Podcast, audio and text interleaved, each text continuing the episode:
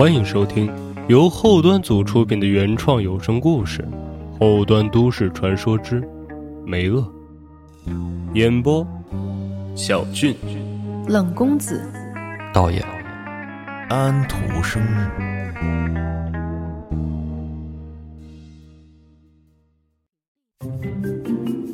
大家好，我是后端组秋，今天给大家讲一件我在二零二零年的经历。虽然过去很久，但我一直记忆犹新。我跟朋友大华一起去南方某城市游玩，具体的城市在这就不提了。其实这次旅行本来是三人行，我、大华，还有大华的女朋友。结果快出发那天，他女朋友公司临时有事儿，去不了了。我们预定的是一家临江酒店，因为他女朋友的缺席。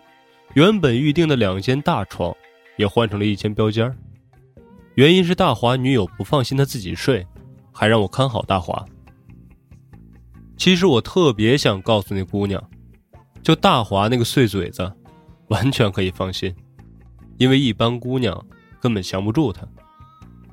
但其实大华人特别好，就是嘴碎，有点啥事儿就叨逼叨叨逼叨个没完。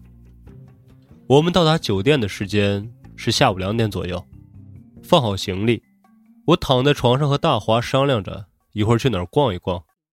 不知不觉的，我居然睡着了。等我再次醒来的时候，已经到了下午六点。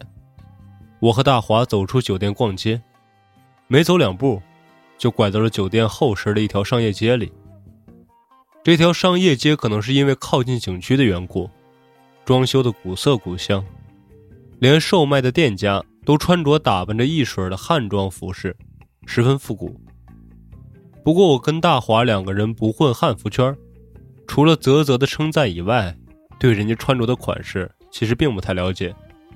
大华左顾右盼，相当喜欢。嘿呦，这地方不错呀！你别看我还什么都没买呢，但是。光看这儿没有其他景区那种烂大街的全国连锁小吃，我就知道应该挺不错。大华虽然是嘴碎，不过好在说的也在理。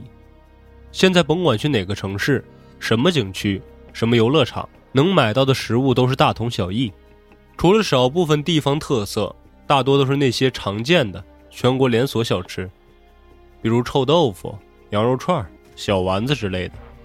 所以听到他说这话，我也跟着点头。我们正溜达着，我突然看见路边有一家外形同样怀旧复古的门市房。这门市房只有一层楼，招牌上写着“闲步戏场”。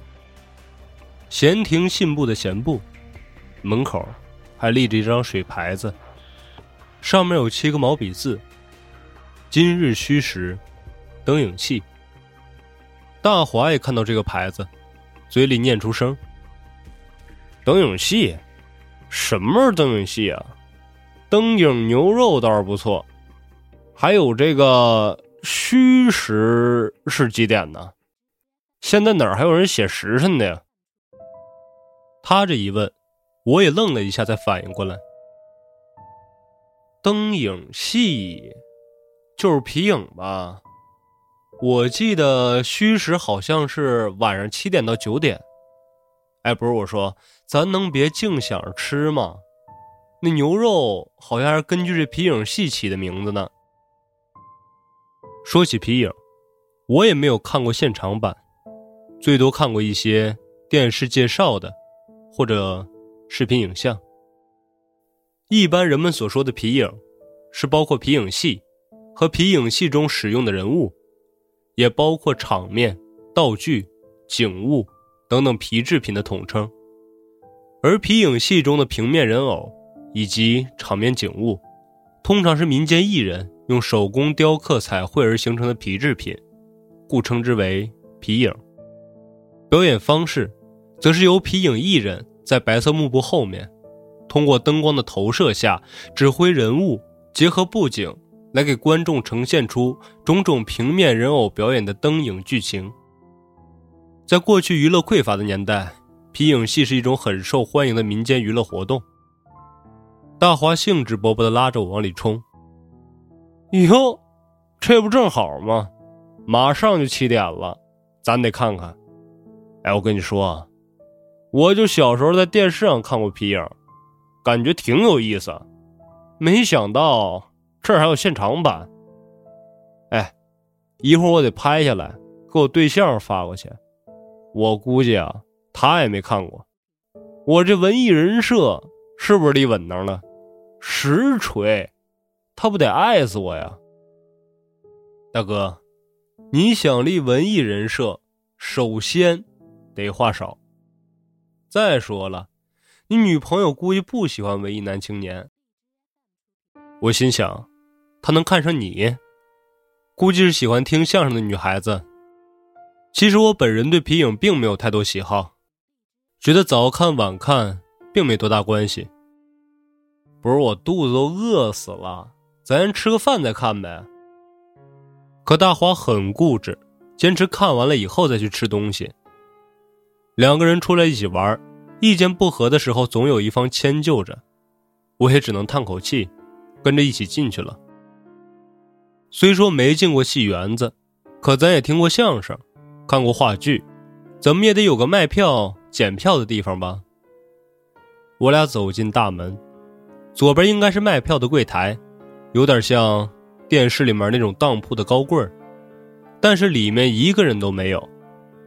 我凑近看了看，柜台上面还有一层淡淡的灰尘。再往里面走了个两三米，后面是一道黑色的大门帘今年还是照旧吗？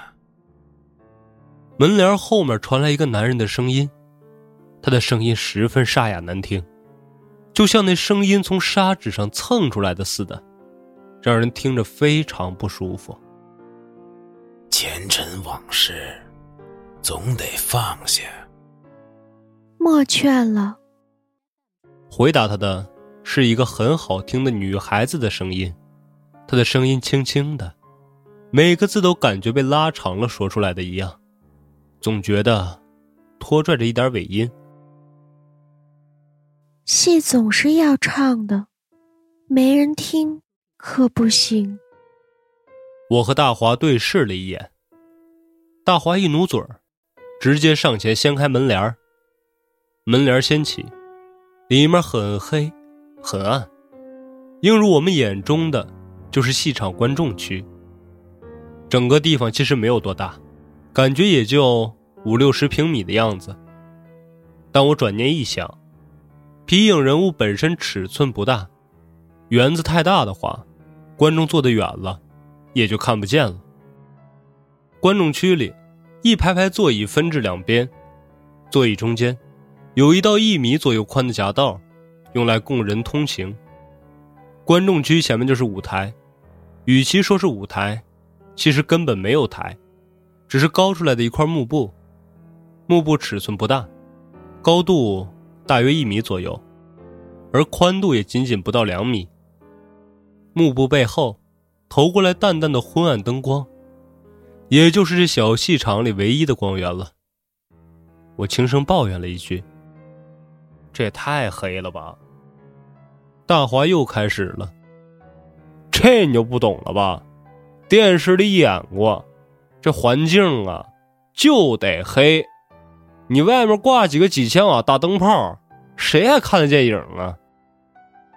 在大华的加持下，原本有点吓人的环境，现在已经充满了喜感。我四下寻觅着刚刚说话的那两个人，终于看见了。在第一排观众席上坐着一个男人，他面前站着一个女人，显然刚才是他俩在说话。我不由得感慨，这家戏场难怪没人来，这也忒不专业了。从前台到园子里，一个工作人员都没有就算了，怎么这俩人还聊闲篇呢？那个不好意思，麻烦问一下，那个看皮影戏从哪儿买票啊？我扬声询问着，同时和大华已经走到了里面。走近之后才看清，那男人很瘦，穿着对襟中式上衣。男人见我和大华走到他身边，脸上一僵，眉头似乎皱了一下。因为屋里灯光很暗，所以我不太确定他的情绪。但是，可以肯定的是，他看见我跟大华之后，并不开心。而那个女人，在我跟大华走过来的过程中，已经闪身离开了。我只能看到，她是个身材娇小的女孩，而且能够看得出来，她在幕布的光线下，皮肤白皙的近乎透明。走近之后，我再次询问：“您知道在哪儿买票吗？”对不住，我也是来看戏的。男人扭头，刚刚的不快已经散去，此时的他笑得很亲切。先坐吧，等戏完了，会有人来收票钱的。男人上下打量着我跟大华。二位是来这里游玩的吗？大华点了点头，疑问道：“但是看这儿，似乎除了您之外，好像没其他观众啊。那这戏还演不演呢？”您二位不也是观众吗？男人往身后的座椅上看了看，人会慢慢变多的。他抬起头。再次邀请我们两个。以前这儿观众很多的，现在确实少了些。不过，自古以来知音难觅，知音也不求多。快请坐，咱们一同看戏吧。大华又开始喋喋不休。嘿，要说是呢，没有观众看。这老艺术啊，也就慢慢没人传承了。这叫什么来着？这这这叫非物质文化遗产，对吧？哎，您说说，现在生活节奏忒快，真不怪别人不愿意进来。就连我们哥俩，也是一时新鲜的进来的。要我说呀，我现在看电视都只看解说，为了啥？不就是为了节省时间吗？可您要说节省时间，节省完的时间都去哪儿了呀？也没觉得时间多富裕啊，还是忙，莫名其妙的忙。哎，您说？我赶紧用胳膊肘捶了捶大华，他这才没有继续往下说。我尴尬的笑了一下，随后坐在了男人身边。真没想到大华今天嘴这么碎，碎的我都想给他缝上了。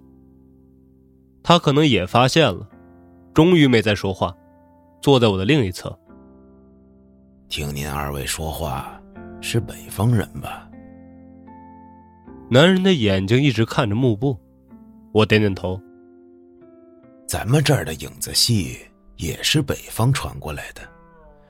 听我师傅说，最早还是在南宋建都的时候，北方的影子艺人。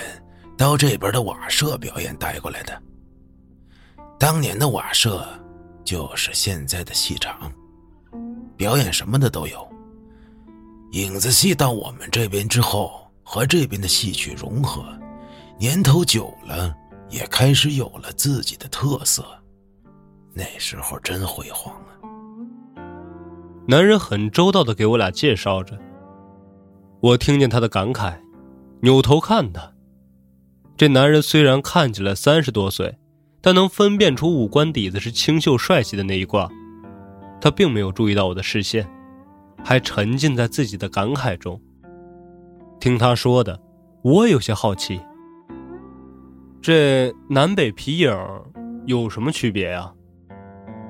我们这儿的影子人像在制作工艺上，镂空雕刻的部分少，大部分靠彩绘勾勒。画风更细致，色彩更鲜艳。至于唱法嘛，我并没有机缘听过北方唱法，不好做对比。只是听师傅说，南北的表演和唱法有很大差异。具体是什么，还得劳驾您二位一会儿听听，对比一下吧。听您这话的意思，您自己也是表演皮影的？男人沉吟了一下，指了指自己的喉咙说：“我这嗓子毁了，早就唱不成了，只能做些个手工活这些个皮影子就是我做的，皮子很好，描上人物栩栩如生，而且使用多年依旧色彩艳丽，质地柔和。”我再次侧目，没想到这个男人看着岁数不大。竟然这么厉害！我看他尽管眯着眼，但是在描述皮影的时候，眼中十分温柔。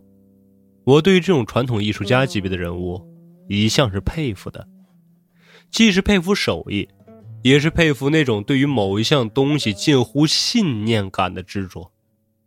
不由得心中生出了几分敬意。大华显然也被男人的话吸引了，再次凑过来问。我都得问一句啊，您这没什么观众啊，天天这么演，赚钱吗，哥们儿？本来大华和那男人在我两侧，一左一右的坐着，大华这边探过头来说话，他其实就是嘴碎类型，说话的调调也是懒懒散散的。我一直以来也习惯了，也知道他没有坏心思，更不会故意嘲讽谁。没想到另一侧的男人突然扭头，像个机器人一样，着实把我吓了一跳。他就那么直勾勾的盯着大华，突然，嘴角向上咧出了一个弧度。不是每天都唱，请您专心听戏吧。大华也被他的动作吓了一跳，悻悻的坐好了。嘴里还不清不楚的嘟囔着什么，我觉得有些古怪，甚至心里开始忐忑。正想跟大华建议先离开这里的时候，幕布渐渐明亮，一个女声唱起：“红袖轻舞展霓裳，引得千金凤求凰。朱弦一曲空虚叹，声尽恍然还梦乡。”我估计这唱戏的人，就是刚刚跟男人聊天的那个女人。她声音很轻柔、飘渺。人一楼，许多愁，潸然泪下，诸事多忧。借尽观容颜，容颜胜从前。念起前尘旧往，珠泪缓缓洒颊边。可惜外人只道颜色好。空叹奴家晕开胭脂，更热怜。幕布后面原本昏黄的灯光明亮了一些，渐渐出现了一个女人形象的皮影。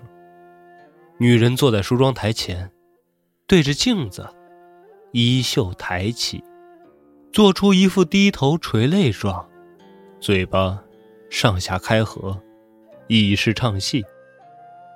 唱完这句之后。女影将衣袖放下，衣袖上有明显的粉色梅花图案。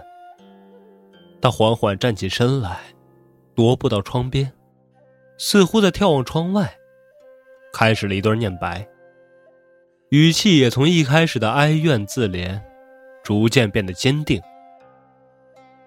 奴家自幼被歹人拐卖，流落风尘烟花，心绪不开。父母赐名不再提起，深恐辱没，只得自取小字梅恶，不求出泥不染，只愿斗雪敢迎风。明知道皮影的五官都是用颜料描画上去的，包括眼睛、嘴巴的线条轮廓也是固定的，可我总是有一种错觉，觉得他眼神很活。甚至到最后一句念白的时候，都有一种被瞪视的感觉。除此之外，我看着这皮影，总觉得有点违和。可一时半会儿，我实在想不到哪里违和。正在我琢磨的时候，没想到大华又开始插嘴。不过他这次还算有眼力劲儿，压低了声音，小声询问。不是唱戏吗？这这怎么还念上词儿了？男人皱了皱眉，七分念白，三分唱，白是骨头，唱是肉，没有肉不行，没有骨更不行。是没有骨头是不行，那主要也不能没有伴奏啊。说实话，我快哭了，他嘴太碎了。其实我刚刚有心想走，可听了那几句话之后，又有些被吸引住了。于是，我暗暗拽了他一下，小声说：“你非闹着要进来，来都来了，咱先乖乖听完行吗？”少说两句吧，大哥。不过，这家皮影戏没有古乐伴奏，确实挺让人纳闷的。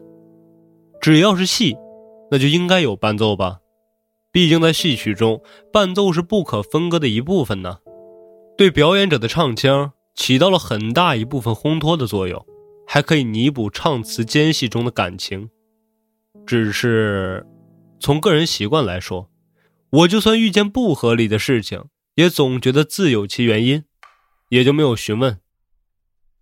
男人并没有回答大华的疑问，幕布上的梅萼再次发生了变化。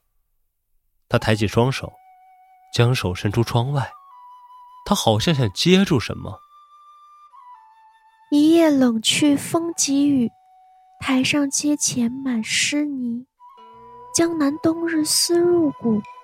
檐内芳魂因难觅，江南冬日素来湿寒，又逢近日连绵冬雨，潮气逼人。也不知周长公子读书时冷不冷？世人皆言梅萼处世轻狂，不喜千金豪掷，独爱书生文章。奴家并非目中无人，只因得遇少年郎君。周长富有诗书，与他人不同，不嫌梅萼送旧迎新一脉笑人，只愿他日周长来替梅萼赎身，从此长相厮守，夜夜共枕。梅萼，周长，听名字就感觉是什么才子佳人的故事，而且这类故事中，大多都是佳人情深遇见负心汉。最后死的凄惨作为结尾，混得好了，就像名妓薛涛独自终老；混不好，就是杜十娘怒沉百宝箱。尽管觉得有些平淡了，但我还是继续看着。幕布上，梅厄突然低了一下头，他好像发现了什么。咦，屋檐下哪里多来的苦命人？也罢，也罢。既我如今不缺粮少食，姑且救他一命吧。下一秒，梅厄的身影竟拐出了幕布。等再出现的时候，他身上的衣服更换成了戴帷帽的斗篷，正在低头俯视着地上躺着的一个男人角色的皮影。那男人的衣衫上尽管打了很多补丁，但依旧很残破。躺在地上，十分凄惨。你也是流落苦命人，何故居我屋檐下？随着男人皮影嘴巴开合的动作，一个男声响起：“小人李三，原本戏班影戏艺人，因师傅早亡，剩我自己被师兄欺凌，驱赶出门。如今流落街头，师兄们。”仍旧不肯放过，他们见我便追打不休。小人仓皇逃脱至此，并不知道此处是小姐屋檐之下，万分失礼。如今又得小姐所救，千恩万谢。愿他日有机会给小姐鞍前马后，报此大恩。这个叫李三儿的角色，声音清朗好听。我听到这个声音，忍不住说了一句。还有其他演员呢。虽然我和大华进来的时候没看见别人，但这并不代表人家就真没有别的演员啊。既然是一场戏，那必然有男有女，角色众多，肯定不会是一个人唱。我前脚刚说完人家大华嘴碎，结果自己犯了这毛病。本来以为身边的男人不会理会我，谁知道，他就来了一句：“凡心之起，人心生也。有没有其他人都不重要，专心看戏吧。”我心中莫名一惊，立刻专注幕布上的剧情。梅厄显然不相信李三儿的话。你只道师傅早亡，师兄欺凌。若无缘故，为何欺凌追打？定是你学艺不精，兄弟不亲，才会有此下场。李三儿的衣袖抬起，连连挥动，表示否认。小人所言句句属实。师兄原本亲厚不假，但因记恨师傅对我格外优待，将秘传手艺都传授于我。师兄因妒生恨，才如此对待小人。梅厄轻声浅笑，递给李三儿一个包袱。木秀于林，风必摧之，自古便是如此。我也不是什么大家小姐，不过一烟花女子，同是天涯苦命人。今日既得相遇，也是你我缘分。罢了，这些银两衣食给你，你若不嫌，便收下，另谋去路吧。李三儿的姿势由躺着变为跪着。今日落难与相逢，萍水泛泛生轻朋。他日相见犹未死，结草衔环报此情。我原本以为梅厄会表示不需要之类的，没想到。他却将衣袖附在男人手上。人生在世几多艰难，平顺不易，起伏不定。梅厄此番不盼与你结草衔环，只恐他日若我落难，劳烦你肯救上一救便是了。李三儿的身姿停顿片刻，不住磕头承诺，直到他们两人的身影慢慢退出幕布，我看得渐渐入神。感慨着，这个皮影耍得十分流畅，每个人物动作一点都不违和，也不卡顿，可谓非常丝滑。幕布再次亮起，随着光线的明暗，又响起一个新的男性声音。只听他念道：“小生周长，临安人士，父兄皆曾为官，家财累积万贯。”而今我苦心读书，待他日金榜得中，更续家族富贵连连。看来这个新角色就是之前梅厄念叨过的那个周长，周公子。周长佩的声音和之前的李三儿并不相同，透露着一股子精明劲儿。幕布上同时出现两个人影，一个是装扮精致的梅厄，这次。连他衣袖上的梅花都格外的红艳，与他相对站立的周长，头戴书生冠，衣着明显非常华贵。周长拉住梅厄的手，梅厄低声道：“周长几日未曾前来？”梅厄以为自己被厌弃了。周长的皮影像比梅厄要高一块，他低着头。眼睛看向梅厄，语气十分忧愁。小生欲将梅厄赎出此地，奈何眼下钱银均属家中所给，现如今家中亲长不许，小生又功名未就，哪有银两啊？梅厄，梅厄，我该如何是好啊？他一甩衣袖。转过身去，背对着梅厄，嘴巴上下开合。唉，几日来历经风雨人情，往昔处处兄弟，求助便无亲朋。他们劝我昌门皆假意，劝我不可真心待你。但那功名利禄算得甚，是与梅厄配作。鸳鸯亲，周长，周长，果真愿意违抗父母之命，也与梅厄相许终身？自然是愿意的。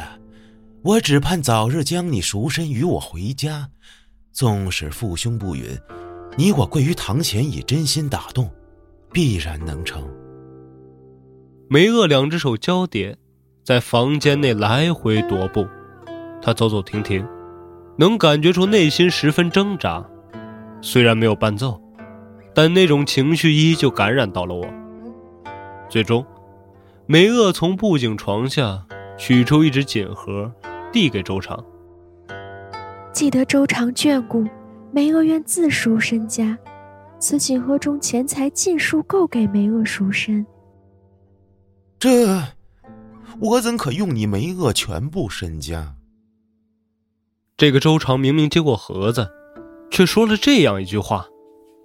我是台下看戏的，扑哧就笑出了声，心想：这剧情里的男人忒假了。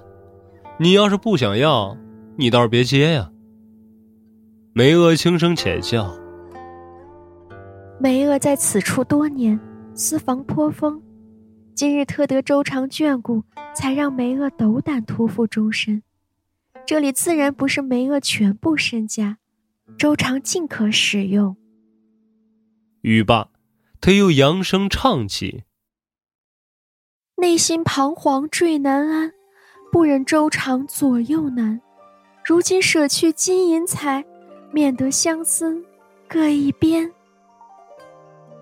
两个人影渐渐淡去。显然，这一幕表演已经结束了，直到灯光逐渐明亮。然而，这次的灯光和前面那三幕不大一样，透着一些灰调，感觉格外凄冷。果然，幕布上新的布景逐渐异常。我还没有看清楚布景，就听见一声凄厉的叫喊，是梅厄的声音。布景逐渐清楚。只见一间破旧的柴房，梅厄独自坐在窗边柴堆上，他鬓发凌乱，连衣袖上的梅花图案都由粉红变成了黑色。最瞩目的是他脸上，原本皮影脸上被涂抹着粉白娇嫩的颜色，现在赫然有了一道血红色的伤疤，自左眼。直到下颚，硬生生把脸分作两截一般。丧权利齿摇首尾，野堂风平慧根生，一意恶行求富贵，待人总办两三情。周长啊周长，你骗得我好苦。若为家世，多少名门贵胄；若为功名，多少待考举子。那日相遇。只觉得你龙居凤雏，与他人不同，不为你家世，不为你功名，只为你一颗真心待我。梅厄自赎身给与你回家，你骗取我所剩银钱，就将我毁容丢弃在这柴房之中。你若厌弃了我，为何不早说？是了是了，你若早说，我怎会将所有身家皆赠与你？又怎会落得如此下场？柴扉冷，薄情恩，醉意作笑枕边情，今朝余泪痕。茫茫天地无归处，寨墙破屋不辨寒温。道是有情实无情，唇边滋味酸心呐。梅小姐。莫要再哭了，快与我逃脱出去。那日若知梅小姐会有如此遭遇，李三定然先杀了那狗周长。你怎知我在此处？日前我本惦记去归还你所铸银钱，却得知你已被周长赎身。原本以为你从此嫁作人妇，得偿所愿，未曾想听你院里丫鬟说，那周长如今依旧日日流连昌门。还多番炫耀，将你锁了起来，因此特来相救。鹧鸪啼断，感慨多；残灯孤月，泪飘歌。原以为一寸丹心终有所诉，未曾想落得容颜尽毁，身家全无。梅厄感恩今日来相救，但你且自去求平安吧。灯光逐渐暗淡，灯再次亮起的时候，大幕布里出现了一个小型幕布。李三儿在小幕布后舞动着皮影，梅厄则在一旁悠悠唱着。显然，李三和梅厄已经在一起了。我此时已经完全看不下去了，在他们之间那种气氛的感染下，明明听不出来他们两个在唱的是什么。梅厄的身形也和之前模样大不相同，她的腹部高高隆起，显然已有身孕。虽然她脸上还是有明显的刀疤，可看起来却让人十分舒服，甚至说是如沐春风也不为过。以至于我有一点错觉，觉得他和李三，两个彩笔勾勒出来的人脸上，居然能露出相互依赖的深情。看到这一幕，我突然心里十分满足。不管怎么说，梅厄也算有一个好结局了。幕布再次暗淡，好像这段的存在，只是为了交代 happy ending 的结局一样。我心里。顿时觉得有点失望。这种失望并不是针对结局，而是对他们这种有点草率的演绎方式。好看吗？男人突然哑着嗓子问我，我连忙点头。好看。说实话，我平时真不爱看这些节目，但是这次确实看进去了。我一开始以为周长是男主。没想到李三儿才是。男人摇了摇头，还没完呢。啊，这不是结局了吗？我有些惊讶，感觉已经看了半天了。虽然我现在讲述出来的时间过得很快，但事实上，他唱的时间很长。男人抬了抬下巴，示意我继续观看。果然，幕布又一次亮起。布景置办的类似一个餐厅的单间那个负心汉周长，居然再次出现了。他跟一个秃头和尚面对面而坐。和尚头上六个香疤十分明显。面前的桌上摆满酒菜，菜肴中有鸡鸭鱼肉。桌上还有一个布袋子，放在靠近周长这边。看俩人的状态，周长官帽歪斜，和尚僧袍大敞，袒胸露肚，显然喝得正嗨。周长伸手摸着桌上的布袋子，不住咂舌道：“大师，此话当真？这般女子，你也肯出银钱购买？”“嗯，当真。”那个叫江大师的和尚，嗓门声若破钟，却底气空乏。虽然他只是个皮影，可整体形象看起来就是那么让人作呕，就连上下开合的嘴巴都看着让人恶心。周长似乎依旧不信，他的手还在布袋上。那妇人身疾虽在我这，但她如今破败的如絮。毫无可取之处，您花费如此银钱，小生心中着实难安呢。银钱在此，你怕天怕地个什么？只是我买来何用，你不可干涉。那是自然，既然卖与大师，是生是死与我无关。嗯，一言为定。一言为定。二人酒杯的影子重合在一起。等两人放下酒杯，周长再次询问：“虽不干涉，人小生着实心痒，烦请大师透露一二。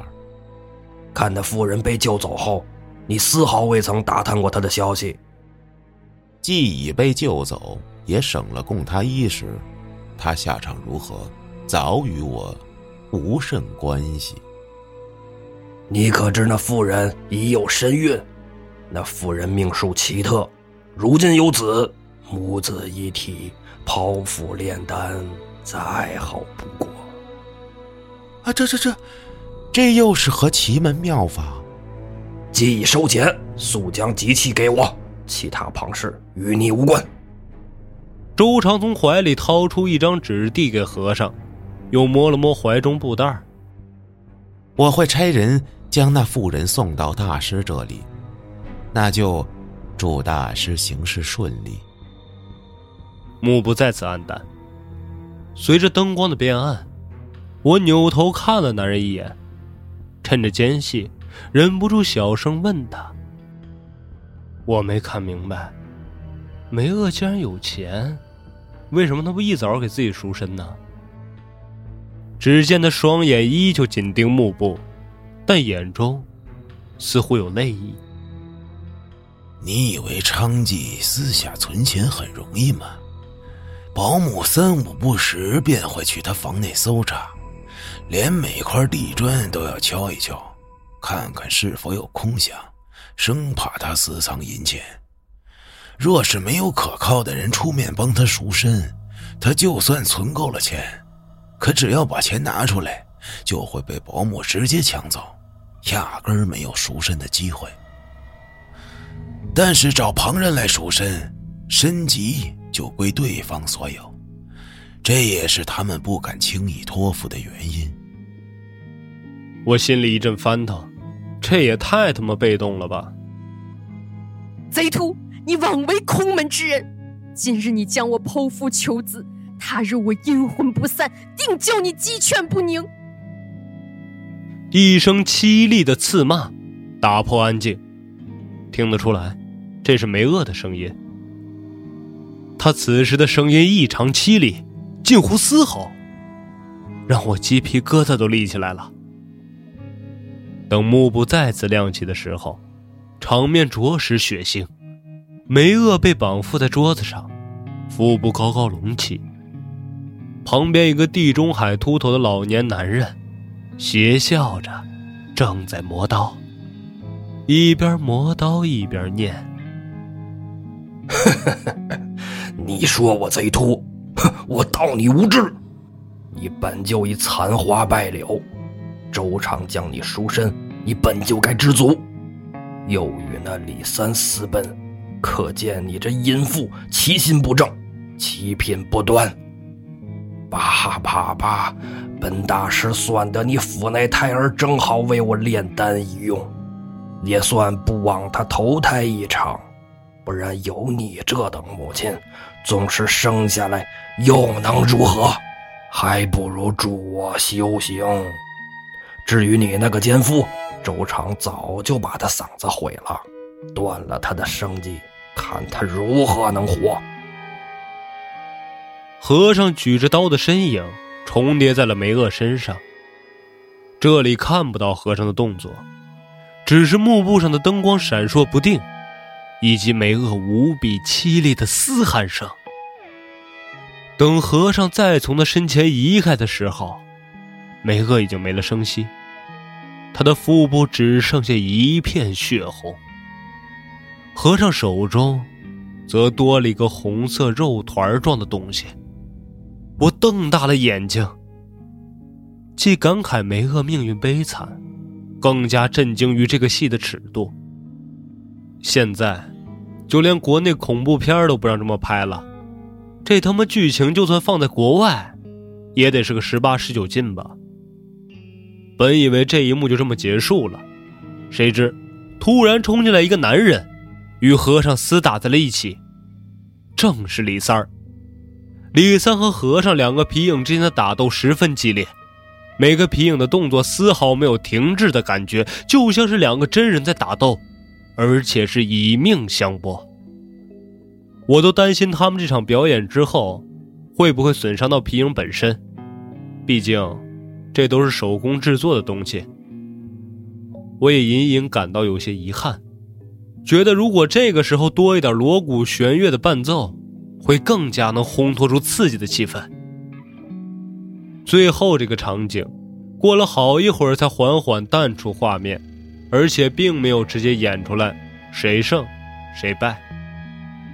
此时，幕布上显示了一行字：“十年之后。”我猛地感觉到哪里不对。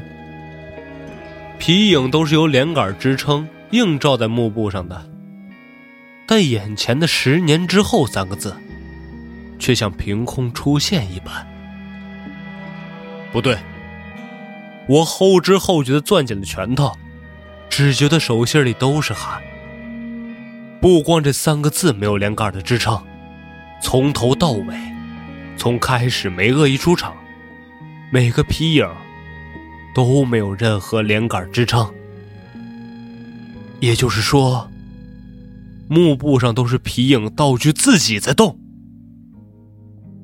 我扭头看向男人。只觉得自己头上也开始冒汗了。正巧，这个男人也正在看我。看戏要看完。这时候，就算我想走都没有力气动弹了，心中奔腾过数万匹羊驼致敬大华。然而，我的头却不由自己控制一般的再次转向幕布。如今。幕布上显示的剧情，居然和我所在这间戏场一模一样。只是坐在我位置上的，是那个周长，正在摇头晃脑的看戏。在他前面的小布景舞台上，演的什么看不清晰，只能看见一个女人的身影，还能听见女人的声音：“风达六丝拽浮萍。”神佛无眼送西风，彼得缘起越激浪，推了泥台在碎中。幕布上的周长也开始惊叫，他终于认出来了，他挣扎惊叫着，连开合的嘴巴都在颤抖。啊！梅厄，杀你之人不是我，有冤有恨，去找那恶僧啊！江和尚在当日已死，如今也该你来偿命了。此时，我身边的男人开始抬高声调，念起来，从幕布后的声音到身边他的唱腔，过渡的十分突兀。再加上这男人声音本就格外刺耳，之前还觉得像从砂纸上划过，可如今起高声调。真是比粉笔里硬块擦过黑板的声音还让人觉得难受。听师傅提起，若能将刚刚死去的人剥皮制成皮影，可保其灵魂不灭。那日，我杀了贼僧，又把梅厄尸身带回家中，将他皮囊剥下，剔出血肉，再涂上师傅的秘制药油。精雕细描一番，制成了皮影。皮影做成那日，我放了一把大火，与梅厄共赴。从此，影戏梅厄十年一场，第一场赵州长。毕竟，梅厄一人之皮囊，怎够做整出戏呢？我又看向幕布，显然，他所说的这第一场，和我现在看到的并不一样。周长所看到的皮影戏，只有梅厄一个人的角色。此时幕布上的周长近乎疯癫的疯狂挥动着胳膊，好像在驱赶些什么。周长皮影的双手抬起，附在自己眼上，发出阵阵惨叫。等手放下来的时候，双眼已经变成了血红色的窟窿，凄惨不已。随后，他又抬起一只手伸进自己嘴里，直到拉出一条血红色的事物，再也不能发出声音。终于，幕布上什么都没有了，一切声音消失。安静的仿佛刚刚那出戏从未出现过一般，只仅存着昏黄的灯光，维持着整个戏场里的亮度。我呆愣愣的坐着，能感觉到身边的男人，不，应该喊他叫李三儿。我能感觉到李三儿转过头来，正在看着我。我暗自咬牙。你他妈最多不就是个鬼吗？不知道我是干什么的吧？使劲一扭头，我对上了李三儿的脸。李三儿看着我，我俩脸对脸之间的距离也就五十厘米左右。幕布上投过来的光晕映照在他的脸上，他一半脸色几乎都在黑暗之中，另一半的明暗对比也被衬托的更加强烈。十年一场戏，好？李三说话的时候，我闻到了一股淡淡烤糊肉的味道。我终于知道了，他的嗓子是怎么坏的。突然，我身边传来大华的声音，感觉他的声音很远。可大华不是在我身边一起看戏吗？我转身一看。身边的大华不知道什么时候不见了。刚刚看戏看得太过认真，根本就没注意到他的不在。戏这么好听，别走了吧。我没敢回头，脸还朝着大华座位的方向。渐渐的，我感觉到有人轻轻拉着我的胳膊，那只手很小，很轻。冰冰凉凉，摸在胳膊上，让我瞬间起了一层鸡皮疙瘩。我突然腰间一疼，耳边又听见李三儿说：“算了吧，既然无缘，还是找其他看客吧。”我猛地眼前一黑，等再睁眼的时候，只见大华一脸焦急的蹲在我身边。刚刚的腰疼，明显就是他他妈在拧我腰。我有点分不清楚到底怎么回事环视周围一周，还在酒店里。我蒙着头看着眼前放大的大华的脸，鼻腔里全是他身上浓烈的烟味。你别吓唬我呀！哎，哎，你可算醒了。这这怎么回事啊？大华此时的嘴碎让我格外安心。你问我怎么回事我想问你怎么回事呢？不是说好咱俩晚上出去逛街去吗？我刚才喊了你半天了，你就是不醒。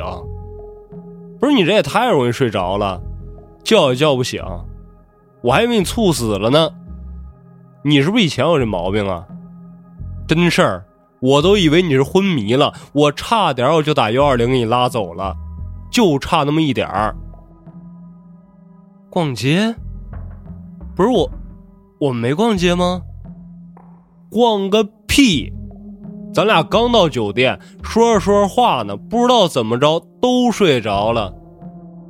不过我跟你说，刚才睡着的时候，我还真做了一梦。哎，那梦太真了。我梦见咱俩逛街，看见个戏园子，是演皮影戏的那种戏园子。你说这少见吧？咱俩还就进去了。我记着有咱们俩，还有一个男的，咱仨一块坐着听戏。我问了几句话，你就嫌我嘴碎。你说你做个梦你都不忘数落我。不过我就听了一句话，我还没听后面呢。我闹钟响了，你还定闹钟了？是啊，我今天不是跟对象定了闹钟打游戏吗？哎，我真不是抱怨啊，他太烦人了。我这时间要是晚一点，他准跟我闹脾气。这两局游戏打完了，你还没醒，我喊你也不醒，真事儿，你真给我吓坏了，哥们儿。你这要是有这病，说真的，你以后多去看一看。你这要睡着睡觉睡死，这算谁的呀？太吓人了。在大华说这些的过程中，我也确定了时间，这才刚刚下午四点，我们根本没可能出去逛，更没有听什么戏。也就是说，刚刚都是一场梦。